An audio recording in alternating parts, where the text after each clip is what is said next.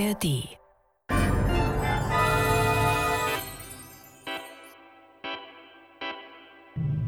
Das war morgen. Der Science-Fiction-Podcast mit Isabella Herrmann und Eiki Mira.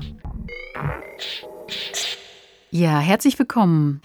Heute hören wir das Hörspiel Irrtum ausgeschlossen nach einer Kurzgeschichte von Catherine McLean, Pictures Don't Lie, aus dem Jahr 1951. Die Bearbeitung hat Reinhard Schuber gemacht, die Regie Klaus Fillinger und ausgestrahlt wurde das Hörspiel 1968. Ja, Isabella, Irrtum ausgeschlossen. Worum geht es da? Heute geht es zunächst einmal um Funksignale aus dem All. Und was mit diesen passiert und wie die entschlüsselt werden, hören wir jetzt.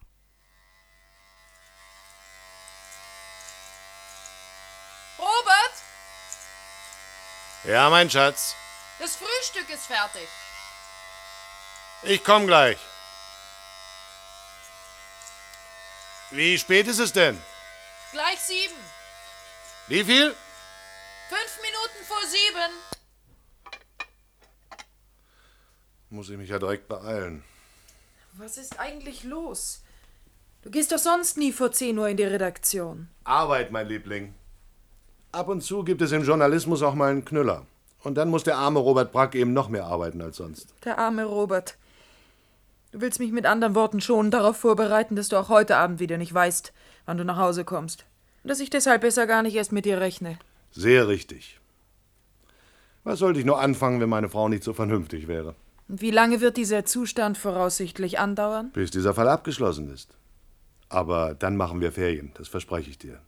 Der Urlaub ist schon bewilligt, sobald ich den Fall hinter mir habe. Ah, Immerzu nur dieser Fall. Sonst hast du mir immer erzählt, um was es bei deinen Fällen geht. Und ausgerechnet diesmal kann ich es nicht. Ach, stell doch bitte mal die Nachrichten an. Also gut, mach, was du willst. Ich kann es nicht ändern. So ist es. Und deshalb lass den Kopf nicht hängen. Auch diese Tage gehen vorbei. Beim letzten Ton des Einen Moment, Zeitzeichens mal war es 7 Uhr. Mittwoch, der 14. Mai 1991. Sie hören Nachrichten. Noch immer bemüht sich die internationale Kontrollbehörde für Abrüstung, die vom Verteidigungsministerium ausgehende Geschäftigkeit aufzuklären. Keins der zahllosen Gerüchte, die von so absurden Spekulationen wie der Invasion der Erde durch extraterrestrisches Leben bis zu so gefährlichen Vermutungen wie eines Blitzkrieges gegen China reichen, ist bisher bestätigt oder dementiert worden. Stattdessen hat die Regierung für 22 Uhr eine Pressekonferenz in Aussicht gestellt. Siehst du? Das beantwortet die deine Frage. Uneinigkeit der Fraktionen im Parlament Aber Helga, was machst du denn? Ich will wissen, ob das etwas mit deinem Fall zu tun hat. Was? Du weißt ganz genau was. Du hast doch gehört, dass für 22 Uhr eine Pressekonferenz angesetzt ist. Na, und möglicherweise werde ich bei dieser Pressekonferenz anwesend sein. Du bist immer Spezialist für Wissenschaft und Technik gewesen. Schieben sie dich jetzt etwa in die Politik ab, weil die Politik zu gefährlich wird? Aber nein. Außerdem weiß ich noch gar nicht, ob es überhaupt was für mich ist. ich will doch nur wissen, ob es gefährlich ist, was du da tun sollst. Du hast noch nie etwas mit geheimen Sachen im Verteidigungsministerium zu tun Ein gehabt. Job ohne Risiko gibt es nicht. Dieser Fall hier macht keine Ausnahme. Er ist auch nicht gefährlicher als irgendein anderer. Er ist nur etwas schwieriger, weil sehr viel geheim gehalten werden soll, jedenfalls vorläufig. Gibt es Krieg? Ach was, das halte ich für das dümmste der Gerüchte. Ich glaube sogar, dass die Angelegenheit zum Schluss doch noch was mit meinem Fachgebiet zu tun hat. Ja, Reuter hat gestern schon so eine Andeutung gemacht. Sei trotzdem vorsichtig. Aber natürlich. Was hast du denn heute bloß? Ich weiß es selber nicht. Vielleicht kommt es wirklich nur von dieser ganzen Geheimnistuerei.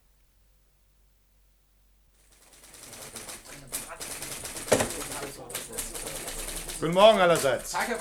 Herr Brack, der Chef möchte Sie sprechen. Reuter, ist der denn schon da? Ja, Sie können gleich reingehen. Das klingt ja tatsächlich nach Großfeuer. Na, wollen wir mal sehen, wo es brennt. Guten Morgen, Herr Reuter. Morgen Brack. Gut, dass Sie kommen. Schlechte Nachrichten? Nein, im Gegenteil. Ich würde eher sagen gute. Ich glaube, wir haben jetzt die Quelle der ganzen Unruhe. Und Sie scheinen doch der richtige Mann für den Fall zu sein. Da bin ich aber gespannt. Das war diesmal alles gar nicht so einfach. Es handelt sich nämlich um den militärischen Abschirmdienst. Ach. Und da haben Sie sich tatsächlich nicht getäuscht, dass ich der richtige Mann sein soll? Nein, ich glaube kaum. Kennen Sie einen gewissen Dr. Eduard Naumann? Nein, nicht, dass ich wüsste. Denken Sie doch mal nach. Er ist im Abschirmdienst. Naumann, Naumann. Eduard Naumann. Ist das nicht der Mann mit den Computern für die Verschlüsselung und Entzifferung von Geheimnachrichten, den ich vor zwei Jahren mal interviewt habe? Genau der. Das ist aber interessant. Ein ziemlich schwieriger Partner. Ich habe die ganze Vorarbeit selbst gemacht. Es hat mich viel Mühe gekostet. Und nicht nur Mühe, aber ich hoffe, es wird sich auszahlen. Sie werden Herrn Dr. Naumann heute Mittag interviewen, weil Sie ihn schon kennen. Und Sie werden ihm nach Möglichkeit alle Zähne ziehen. Heute Abend um 10 Uhr, wenn sich alle anderen auf ihn stürzen, muss unsere Story bereits fertig sein. Das ist wirklich interessant. Ich glaube, ich habe auch noch eine Überraschung für Sie. Können Sie für mich ermitteln lassen, wer Fritz Heisenbach ist? Donnerwetter, Brack. Sie haben aber ganz schön ins Schwarze getroffen. Wieso? Kennen Sie Heisenbach? Na, wissen Sie wirklich nicht, wer das ist? Nein. Wie kommen Sie denn ausgerechnet auf den? Heisenbach ist Dr. Naumanns Mitarbeiter, Diplomingenieur und Spezialist für Nachrichtentechnik. Ist das tatsächlich wahr? Ja, seit etwa vier Monaten ist er bei Naumann. Und jetzt interessiert mich wirklich, wie Sie auf Heisenbach kommen. Sie haben doch gestern und heute Nachrichten gehört. Ja. Und nun lachen Sie mich bitte nicht aus. Da war doch immer von verschiedenen Gerüchten die Rede. Natürlich, Krieg mit China und so ein Unsinn. Und eins dieser Gerüchte ist die Invasion unserer Erde durch extraterrestrisches Leben. Aber Brack, Sie fallen doch wohl nicht im Ernst auf so etwas rein. Ach, natürlich nicht. Ich weiß genau, dass es ein Gerücht ist. Aber auch ein Gerücht wird niemals ganz aus der Luft gegriffen. Ein Körnchen Wahrheit, und sei es noch so klein, ist immer der eigentliche Anlass zum Wuchern der Fantasie. Davon bin ich ausgegangen. Und dieses Gerücht war unter allen Aufgeführten das einzige, das wenigstens meinem Spezialgebiet entgegenkam. Ich weiß. Für Politik haben Sie nie sehr viel übrig gehabt, dafür umso mehr für Science Fiction. Aber was hat denn das mit Heißenbach zu tun? Ich habe mich gestern auf eigene Faust dran gemacht, dieses spezielle Gerücht zu lokalisieren und möglichst weit zurückzuverfolgen. Und nachdem ich alle Nachrichtenagenturen ausgepresst und alle Informationen zusammengesetzt hatte, war ich bei einem gewissen Fritz Heißenbach gelandet, aus dessen Umgebung dieses spezielle Gerücht anscheinend stammt. Das ist wirklich interessant. Und nachdem ich nun weiß, wer Herr Heißenbach ist, werde ich heute Mittag versuchen, unserem verehrten Herrn Dr. Naumann zu blaffen. Zumindest ein klein wenig. Na gut, Brack, die Taktik ist Ihre Sache. Aber vergessen Sie bitte nicht, dass Sie sich da ausgerechnet das unwahrscheinlichste aller Gerüchte herausgesucht haben. Und verrennen Sie sich nicht zu tief in diese Absurdität. Vielleicht fangen die Herren dann nämlich an, uns zu blaffen. Diese Möglichkeit besteht immerhin auch. Und wenn Naumann den Ball, den Sie ihm zuspielen, geschickt genug auffängt, dann sind Sie der Dumme. Selbstverständlich weiß ich das, Herr Reuter. Aber mein Risiko ist geringer als seins, und das weiß ich auch. Wenn ich auf Ihre Unterstützung zählen kann, äh, das wäre allerdings Voraussetzung. Ja, ich habe Ihnen schon gesagt, die Taktik ist Ihre Angelegenheit. Und darin haben Sie jede Unterstützung, die ich Ihnen nur geben kann. Danke. Das wollte ich nur bestätigt haben. Wann soll ich zu Naumann kommen? Um 13 Uhr, Hermelinstraße Nummer 6. Wunderbar. Dann habe ich noch ausreichend Zeit für meinen kleinen Schlachtplan. Äh, ich komme um halb zwölf noch mal bei Ihnen vorbei. Gut, ich bin da. Und toi, toi, toi. Danke, Chef. Herr Dr. Naumann, Ja, bitte. ein Herr Robert Brack möchte Sie sprechen. Er sagt, er würde erwartet. Ja, stimmt. Schicken Sie ihn rüber. Und bestellen Sie meinen Wagen auf 14.30 Uhr. In Ordnung, Herr Doktor.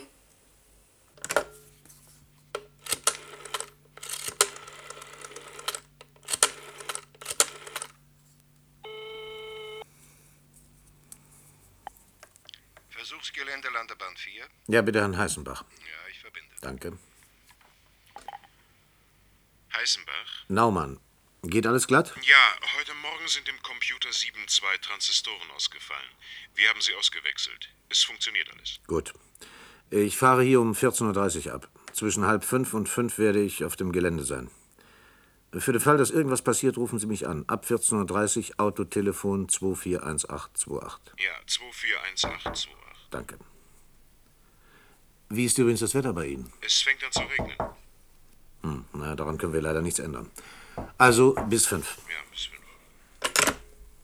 Herein.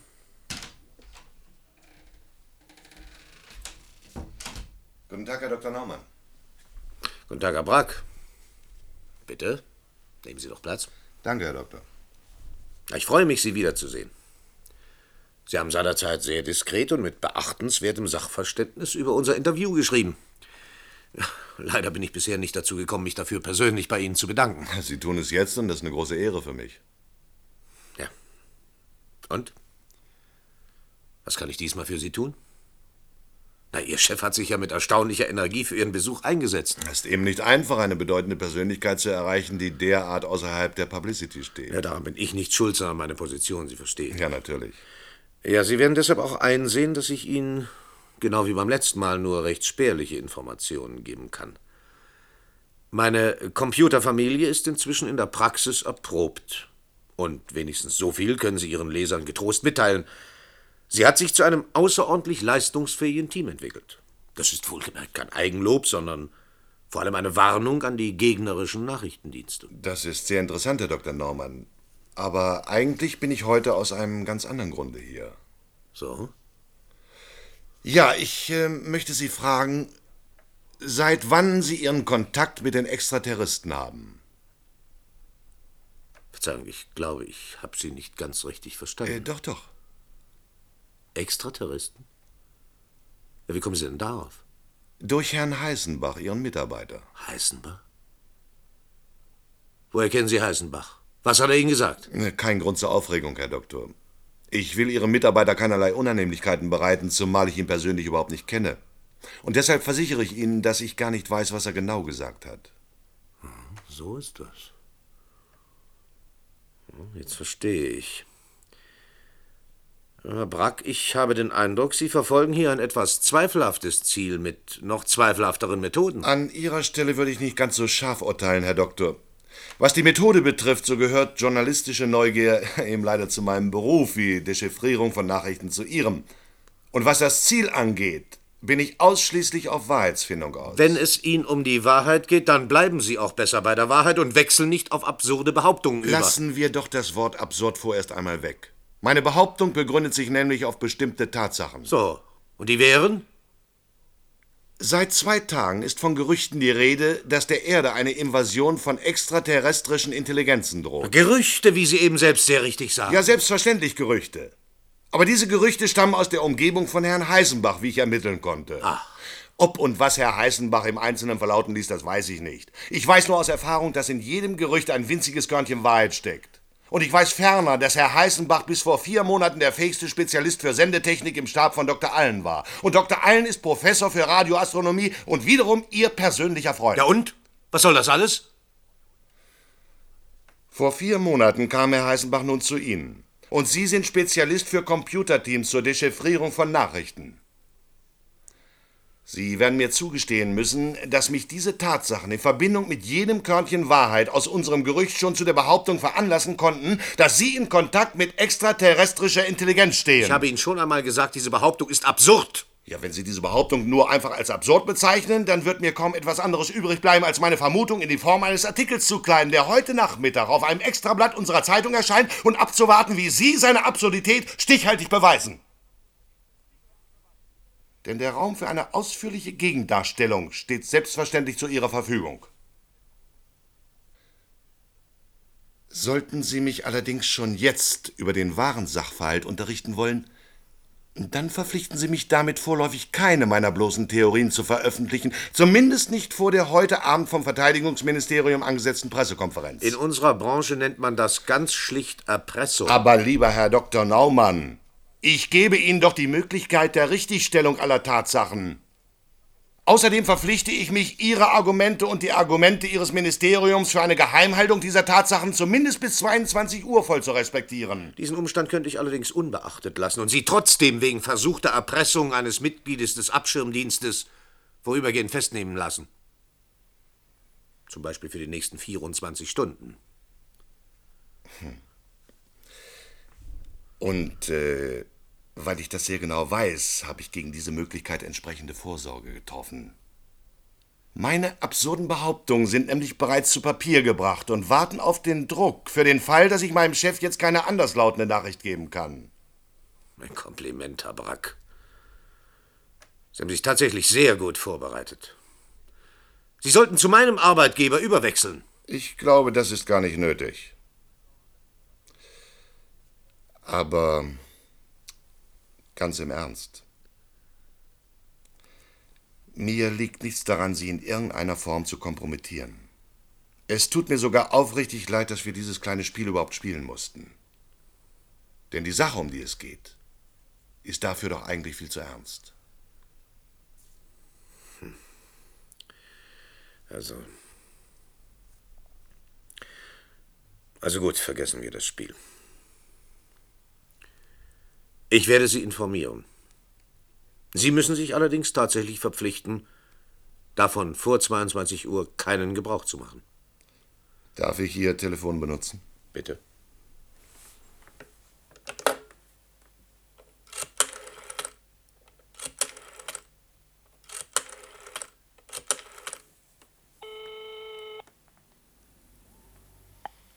Chefredaktion, Reuter. Äh, Brack. Herr Reuter, ich bin bei Herrn Dr. Naumann und werde ihn interviewen. Lassen Sie den Umschlag bis auf weiteres verschlossen. Prachtvoll, alter Junge. Und was ist die Schlagzeile? Äh, Nicht vor 22 Uhr, das ist unsere Bedingung. Also gut, wenn es unbedingt sein muss. Es muss sein. Bis heute Nacht. Wann kommen Sie? Ja, so schnell wie möglich. Ich weiß es selbst noch nicht genau. Dann wünsche ich Ihnen also eine richtige Erfolgsserie. Danke. Ja, darf ich Ihnen jetzt erst mal einen Drink anbieten? Ich glaube, ich könnte auch einen gebrauchen. Sehr gerne. Whisky? Ja, gerne.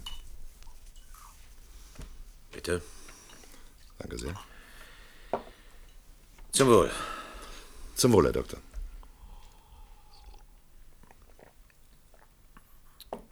Also, was wollen Sie wissen?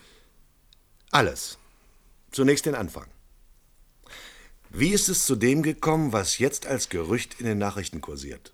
Ja, Sie wissen, worin meine Tätigkeit beim Abschirmdienst besteht. Ja. Gut. Im Wesentlichen geht es darum, Nachrichten anderer Dienste durch einen gerichteten Spezialempfänger aufzunehmen und die darin enthaltenen, auf verschiedene Weise verschlüsselten Nachrichten durch die von mir entwickelte Computerkombination entziffern zu lassen. Gut. Sie wissen ferner, dass ich privat mit Professor Allen befreundet bin, und zu dieser Freundschaft kam es nicht zuletzt dadurch, dass die Astronomie eines meiner liebsten Hobbys ist. Vor zwei Jahren, im äh, Sommer 1989, verbrachte ich zum ersten Mal einen Urlaub bei Allen und lernte die Arbeit am Radioteleskop in der Praxis kennen. Damals waren die Eindrücke noch zu neu und zu verwirrend. Außerdem hatte ich die Computerkombination erst gerade entwickelt. Eigentlich begonnen hat die ganze Geschichte also erst im vergangenen Sommer 1990. Ich war zu Besuch bei Dr. Allen. Was hältst du davon?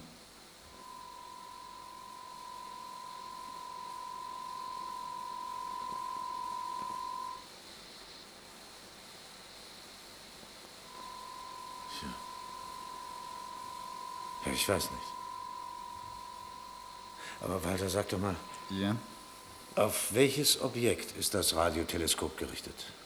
Auf einen Quasar. 3C273. Wenn du hier durch dieses Fernrohr blickst, kannst du ihn sogar sehen. Sag doch mal. Der blaue Punkt dort? Ja. Komm, wir gehen rüber. Die Aufnahme läuft ja mindestens noch zwei Stunden lang. Seit fast 30 Jahren rätseln wir nun an dem Problem der Quasare, seit Martin Schmidt 1963 auf dem Mount Palomar seine ersten Studien begann. Übrigens genau mit diesem 3C273, den du eben gehört hast. Und deine Lösung ist noch gar nicht abzusehen. Woher kommt eigentlich der Name Quasar? Eine jener Abkürzungen, die sich dann für immer festsetzen, wenn sie gut klingen. Quasar ist aus Quasi-Stellar-Objekt zusammengezogen, das kommt aus dem Amerikanischen. Und bis jetzt stimmt der Name sogar noch recht genau, denn wir wissen immer noch nicht, ob es sich wirklich um Sterne oder um Sternsysteme handelt. Wir können sie also auch heute nur als astronomische Objekte bezeichnen. Wenn du alle Informationen über sie zusammennimmst, kommt etwas dabei heraus, das einfach keinen Sinn ergibt. Dann kommen die Töne auch von dem Quasar. Das wissen wir nicht. Ich persönlich halte es für unwahrscheinlich. Sie liegen im Dezimeterbereich wie das Rauschen. Aber bis vor zwei Jahren haben wir sie gar nicht empfangen. Das kam erst mit der neuen Messtechnik. Im Grunde verdanken wir Heißenbach diese Töne. Ein neues Rätsel, das auf seine Lösung wartet. Ja, und habt ihr diese Töne nur vom Quasar 3C273 empfangen? Bis jetzt ja, aber mit merkwürdigen Richtungsabweichungen. Vielleicht ist das sogar eine Interferenzerscheinung. Die Abweichungen sind minimal, aber wir haben nicht die leiseste Ahnung, woher eine Interferenz kommen könnte. Treten die Töne mit irgendeiner Regelmäßigkeit auf? Wir haben eine Statistik von 3000 Empfangsstunden auswerten lassen. Nicht die geringste kontinuierliche Regelmäßigkeit. Ja, ich, ich, ich kann mir nicht helfen. Aber ich, ich habe den Eindruck, dass diese Geräusche keinen natürlichen, sondern einen, einen künstlichen Ursprung haben. Ich habe das aus der Praxis irgendwie im Ohr. Auf diese Spekulation habe ich gewartet. Du bist nicht der Erste. Nein, nein, nein, nein. Bitte, du darfst glauben, was du willst, aber solange du keine Beweise hast, bleibt es eine Spekulation. Kannst du mir ein paar von den Bändern zum Mitnehmen kopieren?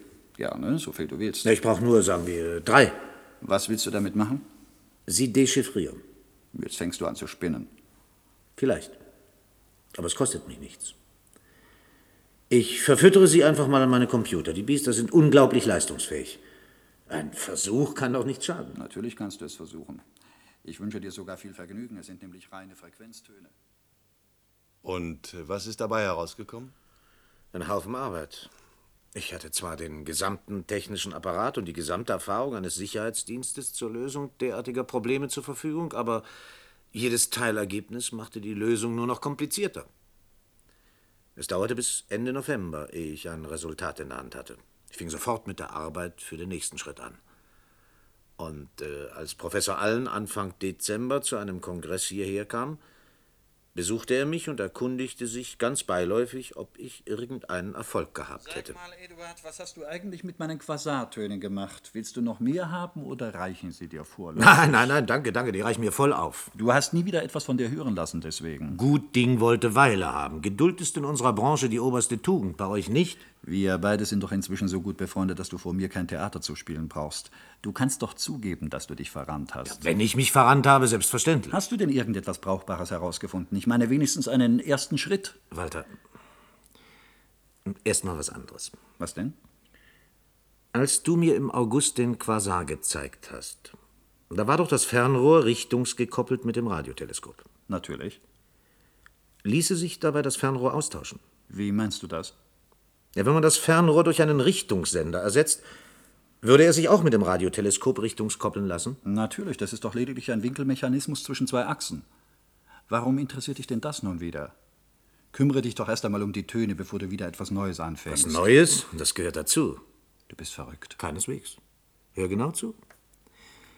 Zuerst fand ich natürlich überhaupt nichts, weil es sich anscheinend tatsächlich nur um einen kontinuierlichen, völlig neutralen Ton handelt. Ja. Ja. Aber dann zeigte einer von meinen Analysecomputern, dass mit diesem Ton doch irgendetwas nicht stimmt. Der arme Junge war ganz verwirrt und lief heiß, weil er nicht wusste, was. Er konnte es auch gar nicht wissen. Wieso? In diesem Ton sind nämlich die Amplituden von Welle zu Welle verschieden. Willst du mich auf den Arm nehmen? Das ist doch Unsinn. Ja, das habe ich zuerst auch gedacht. Dann habe ich mir das militärische Interesse an so etwas dienstbar gemacht und unsere Forschungsabteilung eingespannt. Natürlich. Und die Kerle dort haben mir tatsächlich in zwei Monaten einen Apparat gebaut, der diese Amplitudenunterschiede nicht nur genau misst, sondern auch Schwingungen mit Wellen gemischter Amplitudenhöhen herstellen kann. Und nun halte ich fest. Der Ton auf deinen Bändern besteht aus Wellen mit zwei verschiedenen, und zwar nur zwei, dafür aber jeweils völlig konstanten Amplituden. Sagen wir die Amplitude 0 und die Amplitude 1. Du scheinst tatsächlich eine Entdeckung gemacht zu haben. Hast du dir schon Gedanken gemacht, was man daraus für Schlüsse auf die Quasare ziehen kann? Nein, das nicht, und das interessiert mich auch nicht. Entschuldige, wenn ich so unhöflich bin. Denn in den besagten Tönen ergibt die Art und Weise, mit der die Nullwellen und die Einswellen aufeinander folgen, eine binäre Reihe. Was denn? Einen binären Code? Das ist ja Wahnsinn. Kein Code, sondern eine völlig unverschlüsselte binäre Reihe. Das würde ja bedeuten, dass dieser Ton tatsächlich keinen natürlichen, sondern einen künstlichen Ursprung hat. Ganz abgesehen davon, dass ich mir nicht vorstellen kann, woher eine binäre Reihe als Naturprodukt kommen sollte, kann ich dich beruhigen.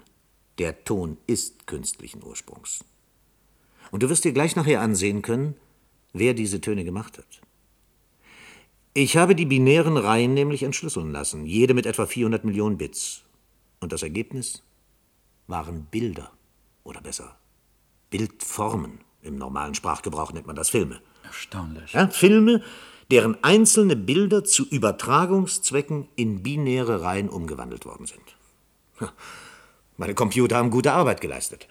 Sie haben einen Schlüssel für die Helligkeitsgrade der einzelnen Bildpunkte gefunden und daraufhin haben wir von den Bildern Kopien herstellen können. Das ist ja ein technischer Vorgang, der uns seit der ersten Übertragung von Marsbildern durch eine Marssonde in den 60er Jahren absolut geläufig ist. Neu war nur, dass die binären Reihen solcher Bilder durch die verschiedenen Amplituden von Wellen übermittelt werden. Das wird ja am deutlichsten daran, dass unsere Techniker damals für die Übermittlung eines einzigen Marsbildes über acht Stunden brauchten. Dagegen übertragen diese Wesen in einem einzigen Ton von 4,5 Sekunden Länge einen Halbstundenfilm. Das klingt ja alles wie ein Märchen. Sag mal, hast du dir diesen Amplitudenapparat wenigstens patentieren lassen? Darauf kannst du dich verlassen. Kann ich einen dieser Filme sehen? Sie könnten, aber ich habe leider keinen einzigen hier. Äh, was zeigen die Bilder denn? Ja, also wie gesagt, die Bildfolgen sind Ausschnitte aus Filmen. Die Filme sind wiederum allem Anschein nach eine Art äh, Spielfilme, Unterhaltung, dargestellte Handlung oder wie Sie es nennen wollen. Wir mussten also auf die Frequenz und die Richtung einer Art von interplanetarischem oder sogar interstellarem Filmverleih gestoßen sein. Die Bilder selbst bestehen aus 100 Zeilen, haben also eine verhältnismäßig grobe Struktur und sind, wie sich später herausgestellt hat, auch von einem Ton begleitet, der auf die gleiche Weise durch binäre Reihen übertragen wird, aber auf einer anderen Frequenz.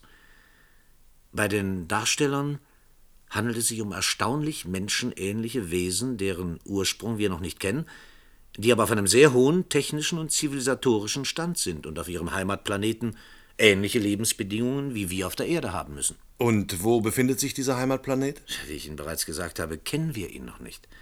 Eine Verständigung über seine Position war unmöglich. Haben Sie überhaupt mit diesen Wesen Kontakt aufnehmen können? Wir hatten keine Ahnung, wer sie sind, wo sie sich befinden, woher ihre Sendungen kommen und welche geistige Haltung sie überhaupt gegenüber anderen Intelligenzen haben. Deshalb mussten wir uns zwar einerseits bemerkbar machen, durften andererseits aber nicht leichtfertig irgendwelche Informationen über uns und unsere Existenz preisgeben. Ah ja. Aus diesem Grunde habe ich ein Stück aus einem alten Walt Disney Zeichentrickfilm geschnitten und dessen Bilder in binäre Reihen nach dem gleichen System umwandeln lassen, nachdem die Reihen der anderen Wesen in Bilder umgewandelt worden waren. Ja, und dann kam der schwierigste Teil der Aufgabe, nämlich die binären Reihen in einen Ton aus jenen zwei Wellen mit verschiedenen Amplituden umzuwandeln. Wir haben zwar eine erneute Rückwandlung erfolgreich durchgeführt, aber das war noch keineswegs ein Beweis für die endgültige Funktionsfähigkeit unseres Amplitudenapparates. Ja. Ja, dann sendeten wir unseren Ton eine Woche lang aus einem mit dem Radioteleskop von Professor Allen kombinierten Richtsender. Und zwar immer dann, wenn das Radioteleskop einen Ton der anderen aufzeichnete. Wann war das? Das war vom äh, 16. bis 22. Februar. Unter Umständen müssen Sie Jahre warten, bis eine Antwort kommt. Ja, genau damit hatten wir auch gerechnet. Die Wahrscheinlichkeit sprach sogar dafür, dass wir jahrhundertelang hätten warten müssen. Aber die Antwort kam nach neun Tagen. War das ein Zufall? Ja und nein.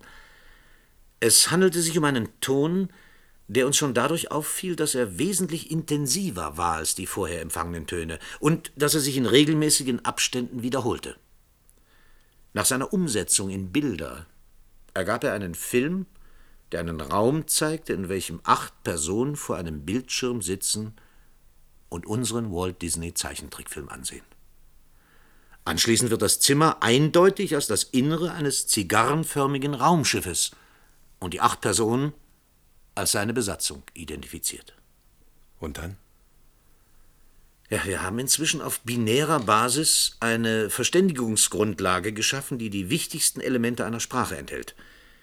Wir haben zu diesem Zweck einen Übersetzungscomputer hergestellt, der den Eindruck einer fast simultanen sprachlichen Direktkommunikation hervorruft. Also, Sie sprechen Ihre Informationen in einen Computer.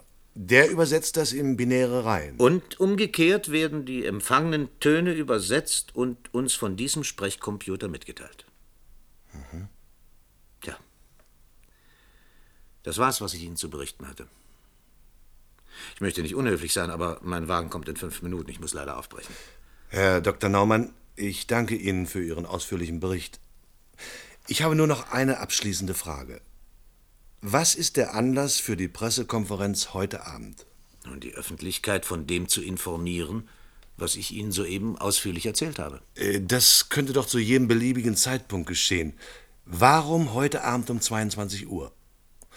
Ich könnte mir nach dem Gesetz der allgemeinen Logik nämlich vorstellen, dass unsere neuen Bekannten nicht weniger neugierig sind, als wir Menschen es in ihrer Situation sein würden. Also, ich muss schon sagen, Sie haben eine erstaunliche Beharrlichkeit. Die zu meinem Beruf gehört wie die Geduld zu Ihrem. Ich erinnere Sie an unsere Vereinbarung. Ja, also gut.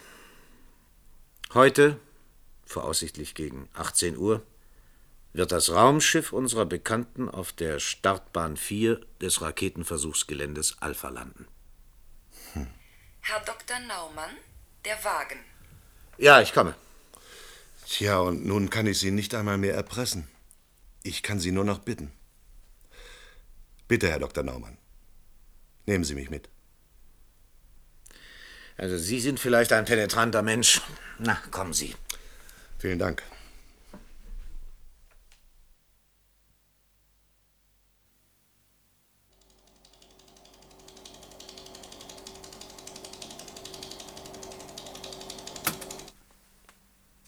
Das war also der entscheidende Filmstreifen. Sind Sie nun zufrieden, Herr Brack? Vor allem dankbar. Der erste Eindruck ist einfach überwältigend. Extraterrestrische Intelligenz. Aber irgendetwas ganz Bestimmtes macht diesen Film besonders eigenartig. Ich möchte sagen, fast exotisch, aber das ist nicht das richtige Wort. Ich komme noch nicht drauf. Ich werde es Ihnen sagen, dann fällt es Ihnen wie Schuppen von den Augen. Es ist das Schweben. Richtig. Die Art, mit der sich diese Wesen bewegen, äh, es sieht fast aus wie in Zeitlupe. Fast. Aber wenn Sie genau Acht geben, dann werden Sie feststellen, dass die Bewegung doch nicht wie Zeitlupe ist. Äh, Sie unterscheidet sich genauso von der Bewegung im schwerelosen Raum. Und das wird ganz deutlich, wenn man den Film nicht mit 24 Bildern in der Sekunde laufen lässt, sondern schneller. Dann werden die Bewegungen nämlich fast menschenähnlich. Vielleicht sollten Sie dann die Geschwindigkeit der Bildfolge tatsächlich erhöhen. Die Festlegung auf 24 Bilder pro Sekunde ist doch an und für sich völlig willkürlich, nicht wahr? Ja, nicht ganz willkürlich. Sie ist die einzig plausible Lösung. Denn wenn der Film schneller läuft, äh, kommen wir in erhebliche Schwierigkeiten mit den physikalischen Gesetzmäßigkeiten. Die Bewegungen sind dann zwar normal, aber die Geschwindigkeit, mit der sich alles bewegt, wird phänomenal, ohne dass die physikalischen Gesetze wirksam werden, die zwangsläufig bei solchen Geschwindigkeiten gelten müssten. Sehen Sie zum Beispiel hier. Der Film läuft jetzt achtmal so schnell. Hier der buchähnliche Gegenstand, der dort von einem Tisch auf den anderen geworfen wird, der müsste bei der Geschwindigkeit, mit der er fliegt, mindestens bis an die Wand weiterrutschen. Aber er ist fast auf der Stelle liegen geblieben. Ja. Ja, oder da.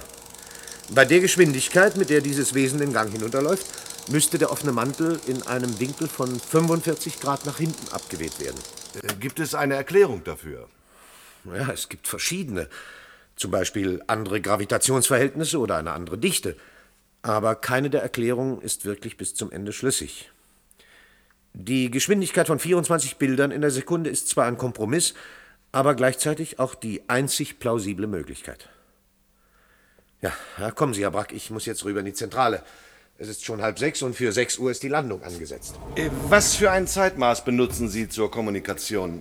Äh, Ich meine, dass Sie überhaupt wissen, um 6 Uhr wird die Landung sein. Ja, das war unser größtes Problem. Äh, Wir haben eine Art astronomische Zeiteinheit nach dem Stand bestimmter Sterne vereinbart, die uns eine verhältnismäßig genaue Umrechnung in unser Zeitmaß ermöglicht.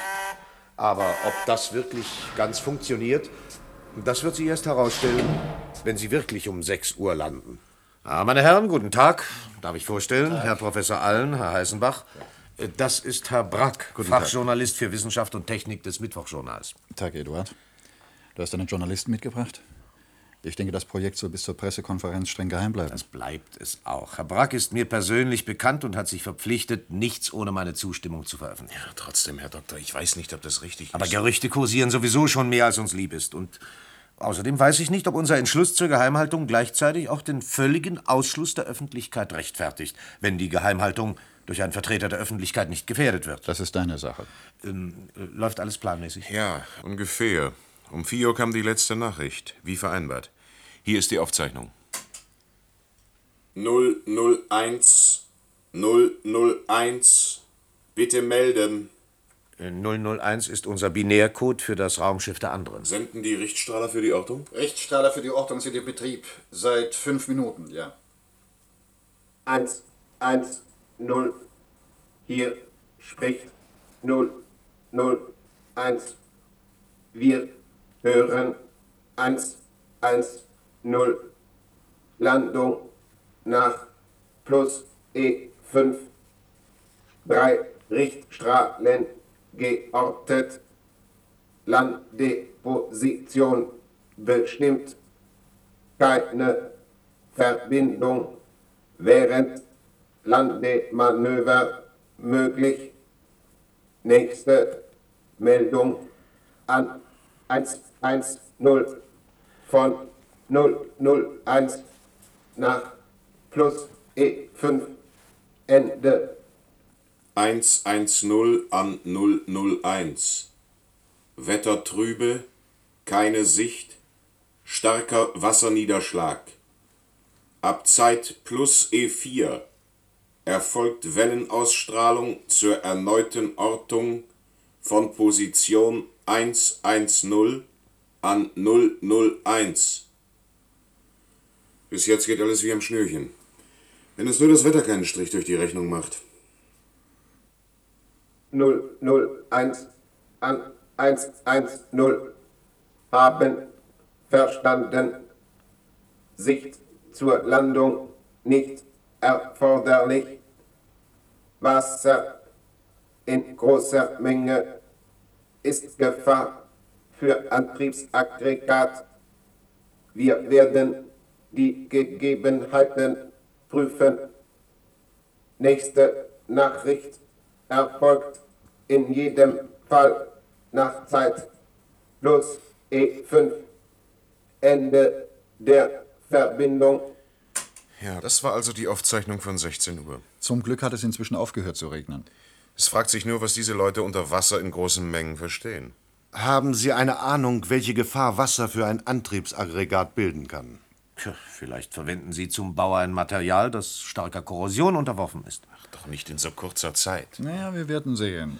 Wissen Sie überhaupt aus dem Kontakt mit diesen Wesen, ob sie uns gegenüber freundlich oder feindlich eingestellt sind? Nein, wir haben bis jetzt keinen Anlass an Ihrer Freundlichkeit zu zweifeln. Aber mit Bestimmtheit lässt sich natürlich nichts sagen. Das ist einer der Hauptgründe dafür, dass wir uns zur Geheimhaltung entschlossen haben. Es gibt ja zwischen uns und Ihnen bis jetzt keinen direkten, sondern nur einen indirekten Kontakt. Der direkte Kontakt, der jetzt kommen soll, ist also ein Risiko. In gewissem Sinne schon. Wir wissen ja nicht, was uns de facto erwartet. Die einzige Beruhigung ist, dass der Antrieb des Raumschiffes keine radioaktive Strahlung freisetzt. Ja, das haben Sie uns jedenfalls wissen lassen. Sie, Herr Brack, wären nicht der Meinung, dass der Kontakt mit außerirdischer Intelligenz ein Risiko wert sei? Ich äh, weiß nicht. Vielleicht wäre es doch sicherer gewesen, noch eine Reihe von offenen Fragen vor einer Landung zu klären. Aber nicht wir, sondern die anderen haben den Landetermin bestimmt. Ja, eine Verhinderung der Landung hätte also eine feindliche Ausgangsposition von unserer Seite erfordert. Aber haben Sie denn mit diesen Wesen überhaupt nicht über das Problem der Sicherheit gesprochen? Aber natürlich haben wir das mit den begrenzten Kommunikationsmöglichkeiten, die uns bei einem indirekten Kontakt zur Verfügung stehen. Und wie stellen sich die anderen das vor? Ja, Sie haben uns auf sehr logische Weise plausibel gemacht, dass ein Risiko auf beiden Seiten besteht, welches sich die Waage hält. Und dass es ausschließlich um den Mut zu diesem Risiko geht. Sie haben uns in diesem Zusammenhang sogar angeboten, den Kontakt mit uns abzubrechen, wenn wir den Mut zum Risiko nicht hätten. Und da haben wir natürlich zugesagt. Ohne die von unserer Seite möglichen Sicherheitsvorkehrungen trotzdem zu treffen. Deshalb ist das ganze Unternehmen auch beim Verteidigungsministerium geblieben. Ich verstehe. Also warten wir ab. Das ist jetzt das Einzige, was wir tun können. Radarkontrolle an Zentrale. Bisher ist keine Ortung irgendeines Flugobjektes erfolgt. Verstanden. Ihre Uhrzeit? 17.59 Uhr. Danke, versuchen Sie weiter. Ende. Das ist merkwürdig. Vielleicht wollen Sie jetzt doch nicht landen. Das ist der Übersetzungscomputer. Stellen Sie das Band an, Heißenbach. Band läuft. 0, 0, 1, an, 1, 1, 0. Hört ihr uns? Wir hören. 0, 0, 1, an, 1, 1, 0. Wir empfangen Ortungswellen. Wir setzen zur Landung an auf vorgeschriebener Position. Feuchtigkeitsgrad ist sehr hoch, jedoch außerhalb der Gefahrenzone. Wir werden erfolgte Landung mitteilen. Verstanden. Wir warten. Ende. Zentrale an Radarortung. Radarortung an Zentrale. Haben Sie noch immer keine Ortung? Nein, nichts. War überhaupt alles ruhig. Nur vor ein paar Minuten ein kleines Flackern wie von einem Vogel. Verstanden. Ende. Das verstehe ich einfach nicht. Da ist irgendetwas faul. Zentrale ruft Bereitschaft. Hier Bereitschaft. Lassen Sie Wagen 1, 2 und 3 auf Position gehen und schalten Sie um auf Direktkontakt der Wagen mit Zentrale. Alarmbereitschaft. Aber keine Aktion ohne Anweisung. Verstanden? Verstanden. Bereitschaft Ende. Wir haben zur Landung aufgesetzt. Der Untergrund ist Wasser. Wir landen auf einem See. Ist das eine absichtliche Tat von 110? Um Gottes Willen, keine Absicht. Nein! 110 an 001. Wo seid ihr denn? Hier gibt es doch im Umkreis von 40 Kilometern keinen See. Wo seid ihr? Wir haben vorgegebene Position eingehalten. Wir können nicht mehr starten. Helft uns. Wir schwimmen. Knallgasbildung im Aggregat. Explosion. Unser Schiff ist weg. Wir sinken ab. Wasser dringt ein. Helft uns. Wir ertrinken. Helft uns. Wir. Zentrale an alle Wagen. Sucht das Gelände um Bahn 4 ab, aber schnell. Besonders in der Gegend der Startrampe. Achtet auf Wasserdampfbildung. Verstanden Ende. Mein Gott, was haben wir nur angerichtet? Die Dimensionen sind anders, als wir es uns vorgestellt hatten. Ganz anders. Natürlich hätten wir die Filme so viel schneller laufen lassen müssen. Und wenn wir die richtigen Dimensionen zugrunde gelegt hätten, dann hätte auch physikalisch alles gestimmt. Idioten. 110 ruft 001. Könnt ihr uns noch hören? Wir retten euch. Bereitschaft Wagen 2 an Zentrale. Kommen. Ich glaube, wir haben, was Sie suchen. Eine kleine Dampfwolke über einer Pfütze vor der Startrampe 4. Zuerst habe ich gar nicht so darauf geachtet. Dann habe ich nachgesehen. Und da lag ein Ding, Chef, sieht aus wie eine ganz solide Spielzeugrakete. Richtiges Zigarrenformat. Mein Gott. Etwa 25 cm lang und etwa 8 cm im Durchmesser.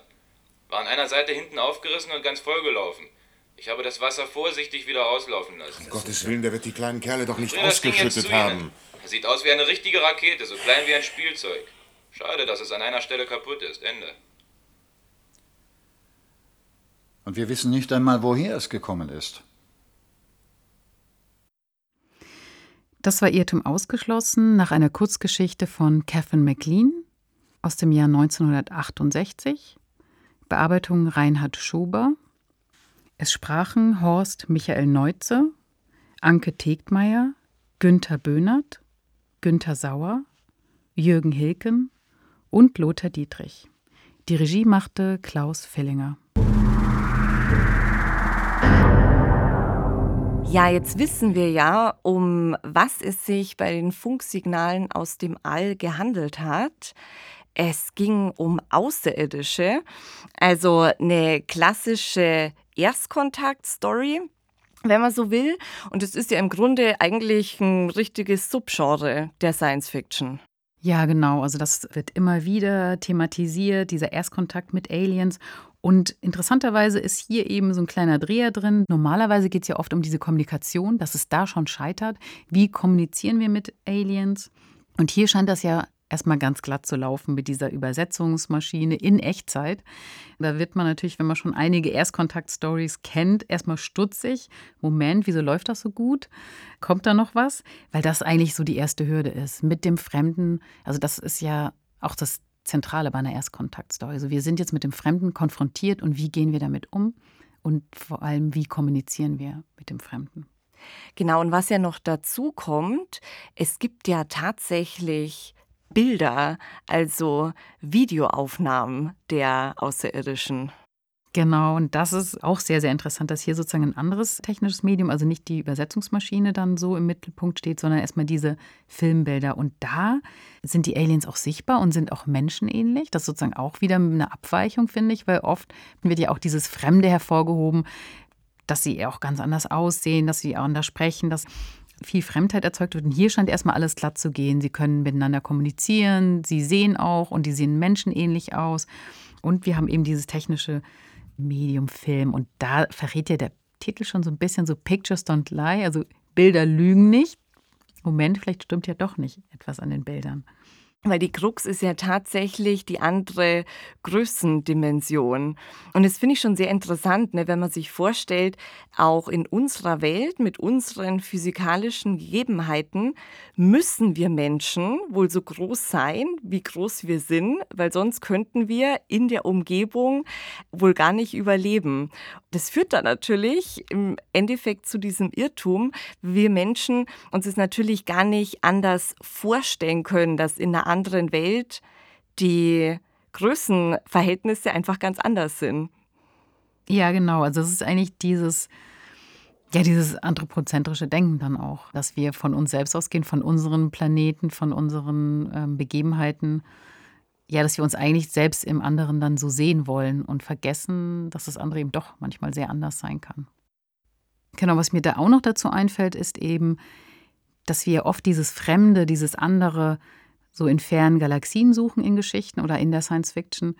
Aber eigentlich das ja eigentlich schon auf unserem Planeten haben. Also wir haben ja Tiere, wir haben KIs, sozusagen ein Gegenüber, was wir noch nicht verstehen, was uns teilweise auch fremd ist. Und da denke ich manchmal, da kann man auch tolle Sachen erzählen und sozusagen da ein bisschen diesen Erstkontakt erproben. Also gerade bei KI natürlich, das passt dann auch sehr gut ins Science-Fiction-Thema. Und da gibt es eben ganz unterschiedliche Möglichkeiten, wie wir uns so Erstkontakte vorstellen können. Das kann sozusagen dieses weit weg Alien sein oder dieses ganz nah bei uns eine KI. Und da fällt mir auch noch dazu ein guter Verweis zu einer Anthologie. Die hatten das nämlich so als Aufruf an Kurzgeschichten. Die Anthologie heißt Alien Contagium und da wurden einfach Erstkontaktgeschichten gesucht. Also gibt es eine ganze Anthologie mit Erstkontaktgeschichten.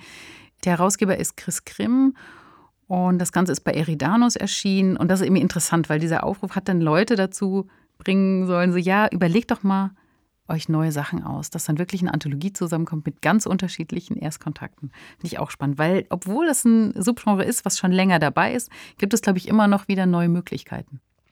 Ja, nochmal zu dem Erstkontakt mit Außerirdischen zurückzukommen. Da gibt es ja tatsächlich auch ein Forschungsfeld, die sogenannte Exosoziologie, Aha. also die Soziologie praktisch ne, des Außerirdischen.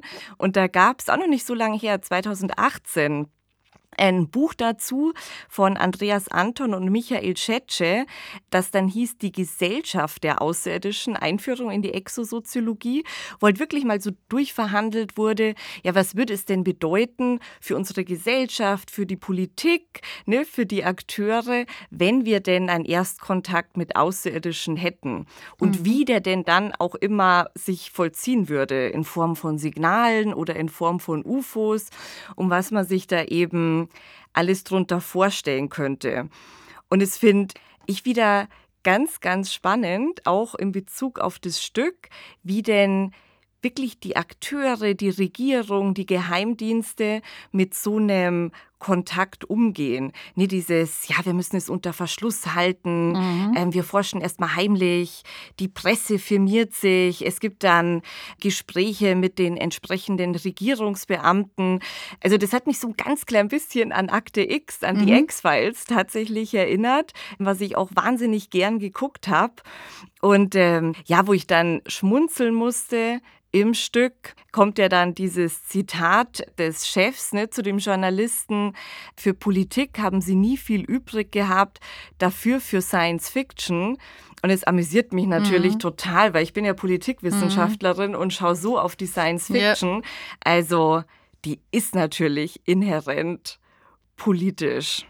Ich glaube, das ist auch, finde ich, ein ganz interessanter Punkt, dass diese Erstkontaktsache ja nicht nur ein Thema für die Science Fiction ist, sondern eben wirklich tatsächlich da Forschungsfelder existieren und sich darüber Gedanken gemacht wird. Und als ich dann auch von Roman recherchiert bin, bin ich auch drauf gekommen, dass auch aus der Richtung Biologie auch sich darüber Gedanken gemacht wird, eben diese Vorstellung, wenn wir es jetzt schaffen könnten, also eine biologische Masse zu entwerfen, die beispielsweise jetzt Leben hervorbringt auf dem Planeten. Also dass wir sozusagen hier was erfinden, was wir dann auf Planeten, die uns da in unserem Sonnensystem interessant genug erscheinen, die dann darauf loslassen und dann auch die Frage, aber auch, sollen wir das und dürfen wir das? Also was sind da die ethischen Konsequenzen, wenn wir also außerirdisches Leben jetzt hervorbringen auf dem Planeten?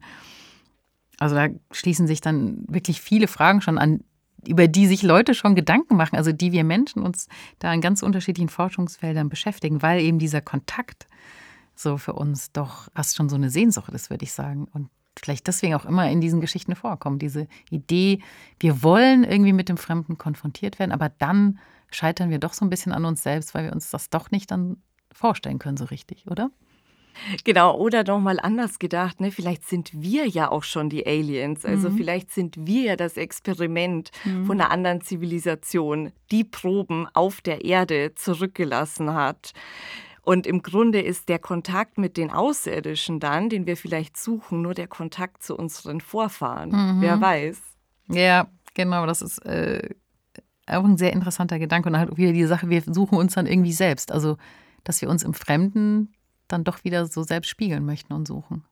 Genau, und dann ist es tatsächlich ähm, nur so ein ganz kleines Mini-Raumschiff. Ne? Wir haben den Erstkontakt und dann ah, stürzen diese armen kleinen Aliens in so eine Pfütze mit mhm. ihrem Spielzeugraumschiff. Also mir taten die richtig leid. Ja.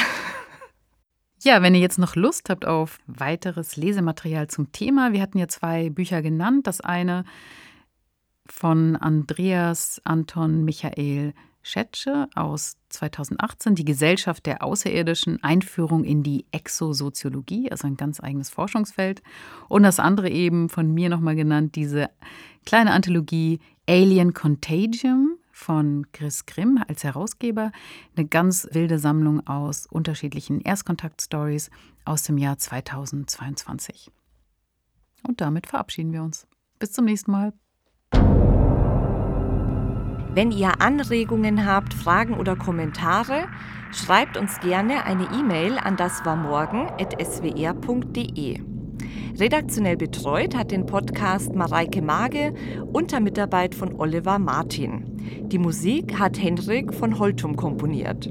Produktion Südwestrundfunk 2024.